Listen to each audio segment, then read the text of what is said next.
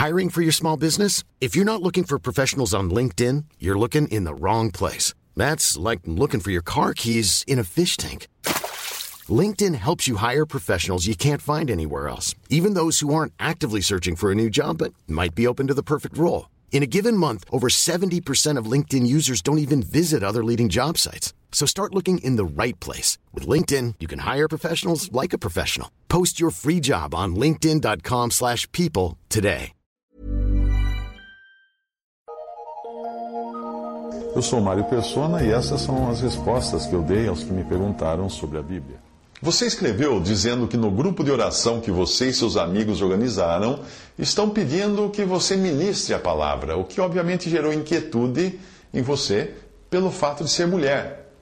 Ou, se não fosse essa inquietude, você nem teria entrado em contato comigo para saber se isso seria correto, não é mesmo?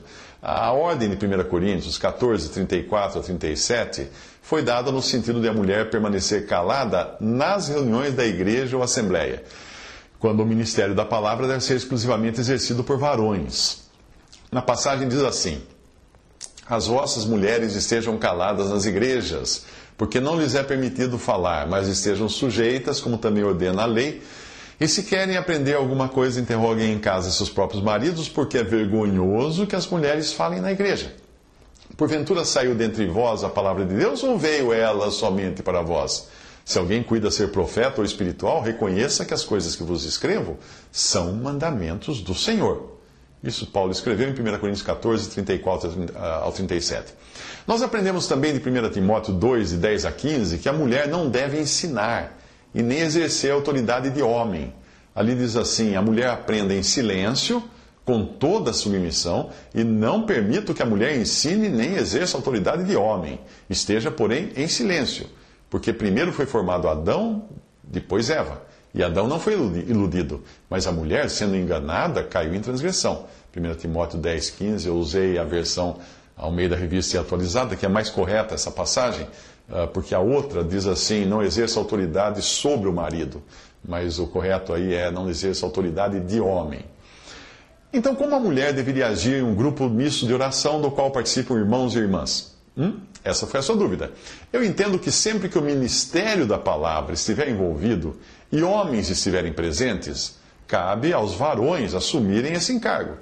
Em Atos 21, de 9 a 10, nos é dito que Filipe tinha quatro filhas virgens que profetizavam.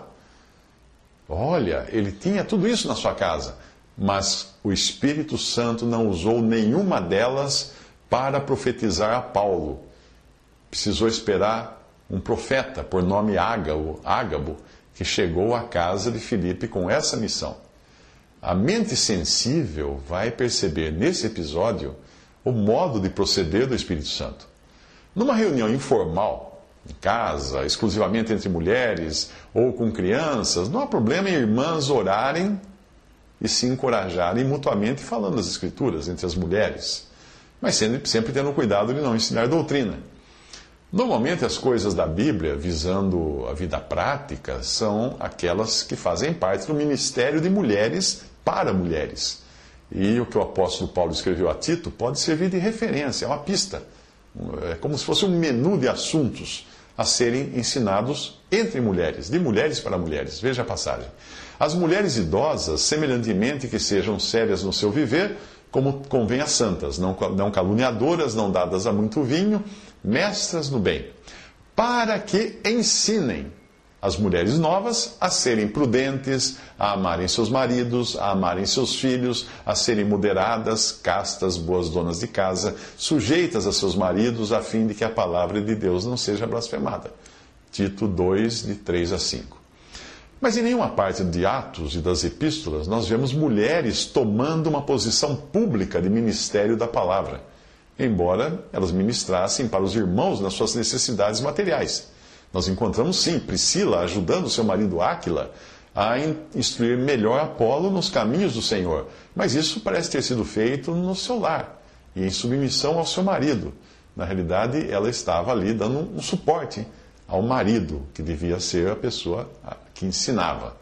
a passagem diz: Chegou a Éfeso um, um, certo judeu chamado Apolo, natural de Alexandria, homem eloquente e poderoso nas Escrituras. Este era instruído no caminho do Senhor e fervoroso de espírito, falava e ensinava diligentemente as coisas do Senhor, conhecendo somente o batismo de João.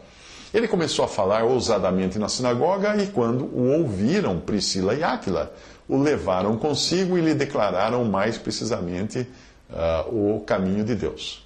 Isso está em Atos 18, 24 a 26. Portanto, biblicamente, nós não temos nenhum exemplo de, de pregação ou ensino público feito por mulheres e também de orações de mulheres onde houvessem homens também juntamente com elas. Visite respondi.com.br. Visite 3minutos.net.